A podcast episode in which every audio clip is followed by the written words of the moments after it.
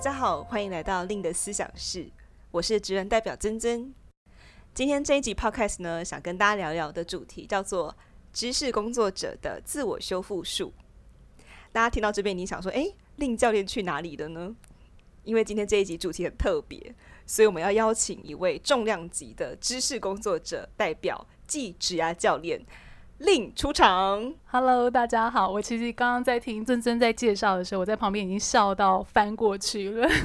我就担心大家听到这一节前面会想把它关掉，跳转这样子。对对对，但是我还是赶快先把我们的 Lin 教练先请出来，这样子。OK，所以我今天是一个被访问的来宾吗？对，因为教练本身他就是一个高度知识密集的一个一个位置。所以我觉得感觉上今天这一集教练这边应该有蛮多心得，或者是他自己在自我修复的时候，会来做了一个调节的一些秘诀，可以分享给大家。其实今天这一集的主题我是非常有感触，因为以我自己在做的行业别，基本上一百趴都是这种脑力型的、这种知识型的。比如说我自己做猎头。哦，那我可能每天跟不同的人在互动，我都要在每一分钟去想，诶，我应该要给什么样的一个回馈啊，或者是我的策略是什么？那又或者是我自己做教练，诶，那我们教练可能我们是要透过对话来去协助我们的客户，不管是解决或者是聚焦一些问题，所以也是每一分钟都在想你的下一步。哦，该怎么做？怎么做才是更好的解法？那下班后呢？因为有在写部落格，嗯，有在写文章，甚至还有经营 IG、录 Podcast，那都很需要灵感的收集。所以我自己就觉得，哇，我其实是可能全天那个脑力是全开的一个状态。我刚刚听 Lin 教练就是在录音之前跟我分享，就说，他说，诶，其实像猎头这样的产业啊，就是一个高度的知识密集型。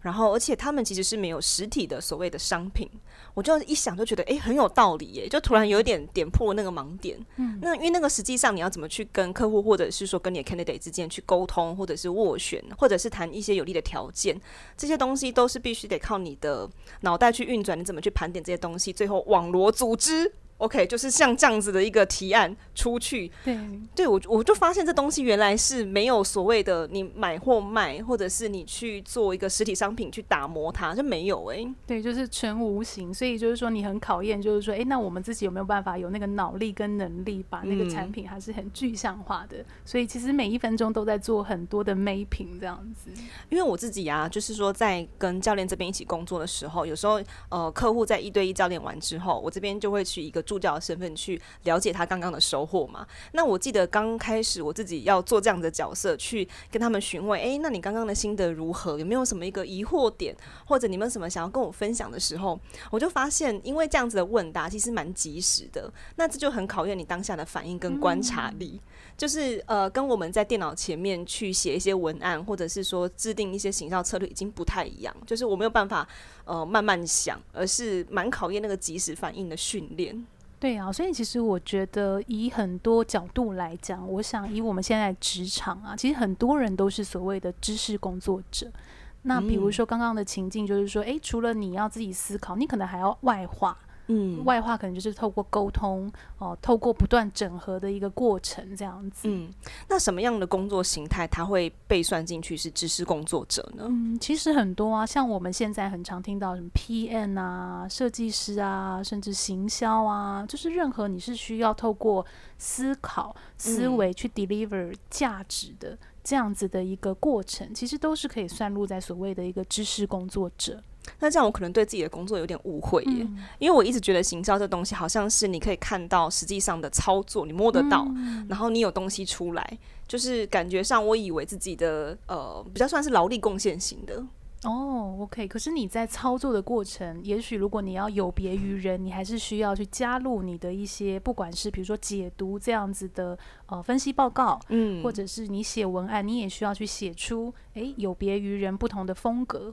那像我自己做教练，其实有时候也会协助一些企业雇主，在他们的一些组织的协助上面。那像我就发现，诶，有一些雇主，他可能表面上看起来是传统行业，比如说他们是做设备的等等的这样的一个状态，诶、嗯，可是其实本质上他们是所谓的这种知识型的一个产业。为什么会这样说？因为可能他们好，他是卖某一个设备，但是其实他们卖出那个设备的价值在于，他们能去找出新的创新点。嗯，去针对这个痛点去 design 出他们的一个设备，去满足他们的一个客户。嗯。所以就某一个角度上来讲，诶，这样的一个产业，他们其实也是走一种技术创新的呃一个路线。所以这就关联到，其实这样的一个组织，他们是非常需要去培养诶他们里面人才的，关于这种知识哦运转的一种思考。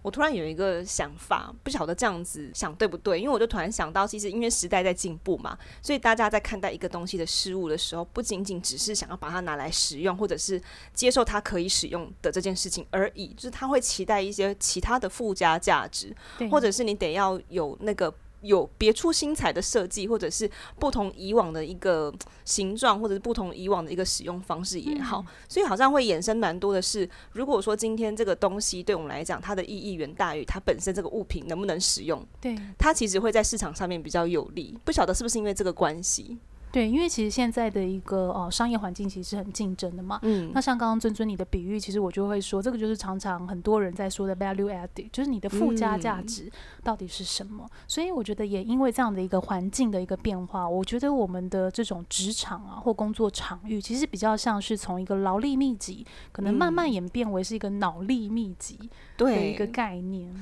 我就想到，就是以行销的角度来讲嘛，因为现在其实很多社群都会运用那个聊天机器。人哦，对，因为以前就是社群的小编，他可能需要常常去回复客服的讯息，或者是说得亲自跟客人互动。但其实现在有这个 MarTech 的进步之后，其实已经不太需要说啊，这个小编就必须得每天八小时要多花六个小时来回复客人的讯息，嗯，而是他可能就是可以在机器人里面设定一些讯息去回复他一些比较既定的问题。所以这个东西时代真的是有在转变呢。对，所以如果用这个例子来举例，就是说，诶，那些简单的问题，它如果是可以被机器对、呃、取代掉的话，那所以唯一不会被取代，就是说，诶，那这个客服他可能是有能力去解决复杂的一个议题。诶，没错，因为像前几天我有听到教练就是这边在写那个长篇的布洛格文章，嗯，里面就在谈到软技能这件事情。然后其中一个教练就跟我分享到，就是说，诶，其实我们在学硬技能上面，它汰换的速度其实越来越快。对，我就觉得蛮真实的感受到这个变迁。嗯，因为像是以行销来讲的话，其实过去我们可能比较传统的是去做，比如说报纸啊、平面媒体啊、纸媒这些广告。然后在我刚入行的时候，学习的是数位的广告投放。可是我后来发现，就是这个时代演进的越来越快，现在竟然有一些公司提供的服务是整合型的广告投放。哦，因为你只要告诉他说你的预算是多少，然后你大概想要投什么样的地方，那他其实可以用大数据去帮你算出，好啊，那你就是这边。嗯呃，分配百分之几的比例去投这个，那百分之几呢是投另外一边，然后最后就会得出一个最佳化的结果。嗯，就好像甚至你连自己亲自去学都不用了耶，甚至亲自去想可能也不用，也都不用了，由专家来帮你做一个一站式整合的一个服务。对啊，然后我就感觉上那个硬技能学习好像也就是快要跟不上那个时代变迁的速度，使人感觉到怕怕的。对啊，因为像比如说呃，工程师好的，有人他是做研发工程师或者是软体工程师，诶，其实你会发现，诶，三到五年可能他必须去追一个更新兴的一个呃语法或者是 coding 的这个部分这样子。嗯、那刚刚教练跟我们聊了很多，就是什么是知识工作者，以及诶这个知识工作者为什么会产生，那就要切入到我们今天的最重要的主题，就是诶，我好奇为什么修复这件事情对于知识工作者来说是非常重要的呢？我们刚刚其实谈到复杂的一个议题，所以其实现在大家工作的一个场域啊，或者你所待的一个组织，其实它会越来越要求的能力，比如说整合能力，嗯、你有办法去解决，呃，或者是想出新的 solution，在这些复杂的一个议题上面。那所以，比如说，呃，这个过程可能对于我们职场人来讲，除了脑力上面的想，呃，这个东西的 on and off，它界限其实是非常模糊的。对对，因为有可能你是。一直这个议题要挂在心中想，有没有可能是你六点你的人已经下班，但你还是必须要一直想呢？对，刚刚教练那一段叙述就让我想到，比如说单纯的以时间来分，比如说哦，六点之前就是上班，六点之后就是下班，这样子分是很清楚的。但我就想到说，我们在录 podcast 的过程当中，嗯，其实我自己反而觉得这个阐述过程当中会有点小困扰我，叫做这个人与人之间的界限。因为呃，我可能在 podcast 中必须要分享很多我过去的经验，去提取某一些部分跟大家去分享，嗯、去去跟大家交流说，说啊，我过去也有这样子的经验，那这个东西跟现在的我有什么样的关联？那有时候可能我自己也在这个界限拿捏上面，不是掌握的不是很好，因为有时候我可能录完之后还在想说，嗯，我今天这样讲到底对不对呢？是不是讲太多了这样子？嗯，那我觉得这也是一个蛮有趣的一个分享，就是说，所以像是我听起来，以尊尊他身为一个 podcaster，诶，可能对他来讲，会不会有一些是叫做隐性的职业伤害，或者他必须要在他今天的一个工作内容里面也去设定一下那个呃界限的这个部分，这样子。嗯我记得我的 team member 刚好在最近，他其实也在问我，就是说，诶，以他的一个工作角色，他到底该怎么样去调节他自己？因为他也是做猎头嘛，所以他的工时有时候也是比较模糊的。因为我们的这个行业有时候是必须要在，诶，可能我们的 candidate 的下班后去讲电话，诶，那他们的下班后其实有时候也对他来讲是他的下班后的一个时间，甚至是他不是只有单纯讲电话听就好了，而是他也确实需要去给他的一些 advice 啊，或者是一些他的洞见这样子。哦，那我记得那时候我听到这样子他的一个烦恼，其实我就邀请他，就是说，诶，那他自己的需求是什么？我觉得这件事情非常重要，尤其是对于这种呃，你都是用大量的脑力在工作的人，嗯，哦，因为我觉得每个人对于自己修复。这件事情，尤其是在脑力跟心力上的修复哦。所谓脑力跟心力，就是说，诶，比如说你必须要去把你的想法推动，或者是去与人沟通，这个本身其实是一个会需要耗费心力的过程。对，也许你那天很早下班，但是你的脑力跟心力还是非常的累。对对，我不知道听友们有没有过这样的一个感觉，这样子。那我那时候其实就邀请我的 team member，就是说，诶，那你自己的需求是什么？所以他其实就提到了，对他来讲，他的需求可能叫做，诶，我还是需要每天有几个小时的独处空间，或者是我的修复室，我也需要 input，不只有我 output，嗯，就是说他的 input 可能更期待的是，比如说去学一些东西。诶，那我觉得这件事很好，所以我其实听到的时候，我就反馈给他。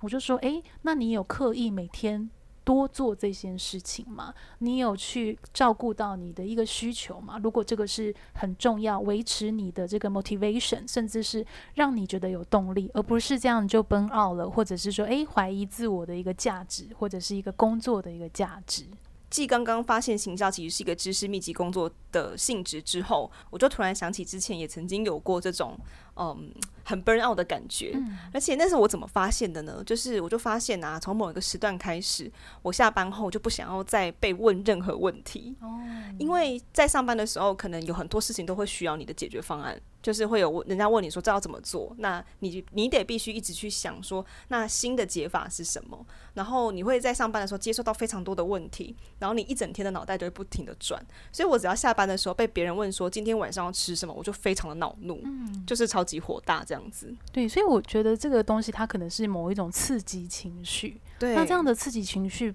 我们自己本身其实要特别注意，因为像我自己在做 coaching 啊，或者是有一些我的 candidate，他有时候在跟我讨论他们的一个工作状态，甚至是下班后都很不开心，嗯，好像就把自己关起来了。那个关起来不一定是实体上把自己关起来，好像就是一种心理上有个防卫心，诶，不要接近我，让我一点空间，哦、呃，或者是说，诶，他们可能会对工作上面会有非常多的委屈。比如说，诶，为什么大家都不能体谅我？主管为什么不能体谅我？通常这个时候啊，我其实还是会蛮鼓励大家，诶，先回来想想看，我们自己知不知道自己的一个需求？嗯，其实连我自己也会，有时候我会忘记我自己的需求。诶，有时候在工作上很多时刻，我们是需要硬撑的。我不知道大家有没有过这个感受？比如说啊，deadline 快要。截止了，嗯，我必须硬着赶快把它做完，嗯。类似这种情况，就是说，在你某一些硬撑的时刻啊，大家要想一件事情是：诶，那可能你要知道这个时刻你是硬撑，那我自己回来给自己充电，或者是 take a break 那个空间，我有没有刻意的给自己？所以有时候清楚的去表达自己的需求，或者是去刻意安排给自己的充电的时刻，我其实认为是非常必要的，尤其是对知识工作者来说。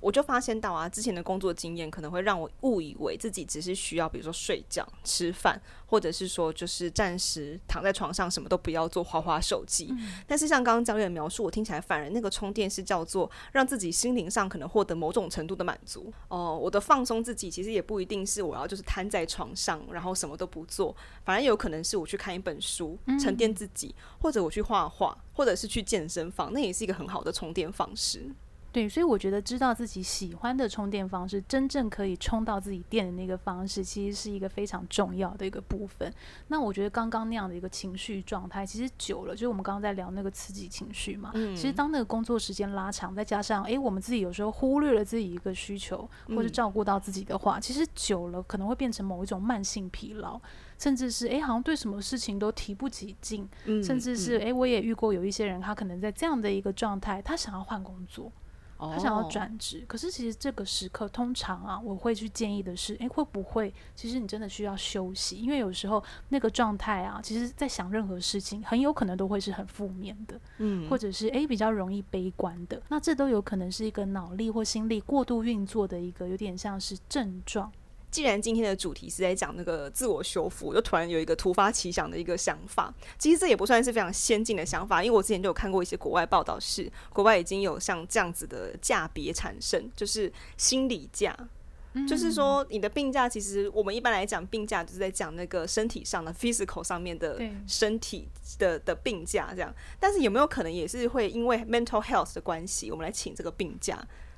对，我之前看到国外，他们就是有一些针对这个呃，现在工作的这种脑力过劳的一个状况，他们就他们的呃，他们的名词好像是用情绪假。所以他们就是里面，他就提到一个概念，他就说，哎，有的时候，比如说我们会请生理假，因为身体不舒服。嗯、那如果情绪上不舒服，这个实际上在我们的一个现实中，好像现在是很难被接受的。对啊。但是因为国外他们其实就调查，他们就说，哎，其实现在的一个上班族，其实慢性疲劳的比例是非常高的，甚至很多人可能他不知道自己已经处在慢性疲劳，嗯、所以导致可能他的。呃，生活啊，工作其实都是处在一个非常大的不满意或者是不开心的，嗯，所以他们其实开始就有人在提出这个概念，就是说，哎，那有没有可能其实？当我们的一个社会环境或是工作类型变化，我们是不是也应该有这个价别这样子？嗯，那我想问教练，就是说，诶，如果说我现在真的想要来训练自己去调节我的那个自我修复的能力，我可以怎么做呢？我觉得这种调节的技能啊，其实真的是很需要我们后天练习的。嗯，因为当我们的这个职业身份开始有这样变化，可是我想大部分的人哦，就包括我自己在学校的所学，其实并没有特别去教育我们。诶，那你的工作的调调节的 skill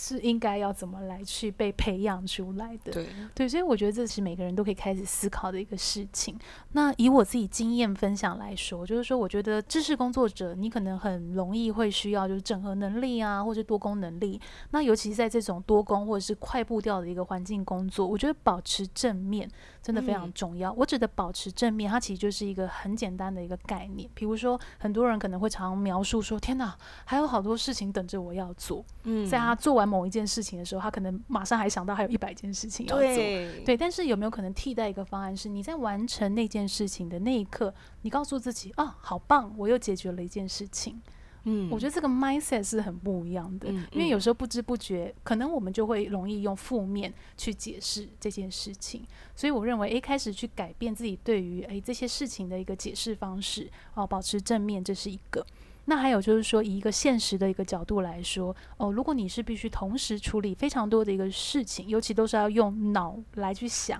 诶，同时这么多的一个事情，可能也要告诉自己，以一个很现实的角度来讲，以这一分钟，其实你能真正做的一件事情，就只有一件事情。即使你脑中有十件事要做，以现在这一分钟，大概你也只能做一件事情。对，对，所以知道这个现实的一个逻辑，然后去把它排序下来，我觉得这件事情也很重要。因为如果我们的心力一直卡在“天哪，还有十件事情，我还有好多事”，然后我在做 A，已经马上想到 B、C，其实那个可能会让自己也很容易先 burn out。嗯，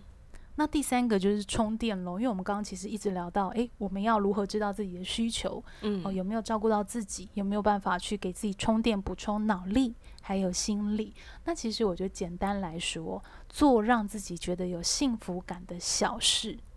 很重要，比如说就是礼拜五下午喝杯真奶这样子吗？也很好啊，或者是诶、嗯欸，可能约朋友就讲乐色话，有一个乐色话时间，哦，我觉得很好。就是说有时候也许充电不一定要去做什么大事，小事其实也许也是一个非常棒的一个选项。那我觉得第四个可能会是说，诶、欸，开始练习在下班后不要提工作。哦，其实你会发现，当我们的工作跟生活的界限越来越模糊，有很多人其实他在放假的时刻，他即使跟朋友相遇，嗯、他还是在讲工作的事。对，我不知道大家有没有这样的一个经验过？绝对会有，绝对会跟朋友约出来就是要抱怨工作，就是这样子。对，那有没有可能呃，开始练习不提工作的事情呢？嗯，提一些是哎，你自己的个人的爱好，你的生活，你最近做了什么一个好玩的事情？如果你发现，哎、嗯，你最近好像没有这个话题可以提出来，哎，那可能要小心喽，嗯、是不是？你必须要去多创造一点空间给自己呢？对，我觉得对于知识工作者来讲啊，像这样子的修复很重要，是因为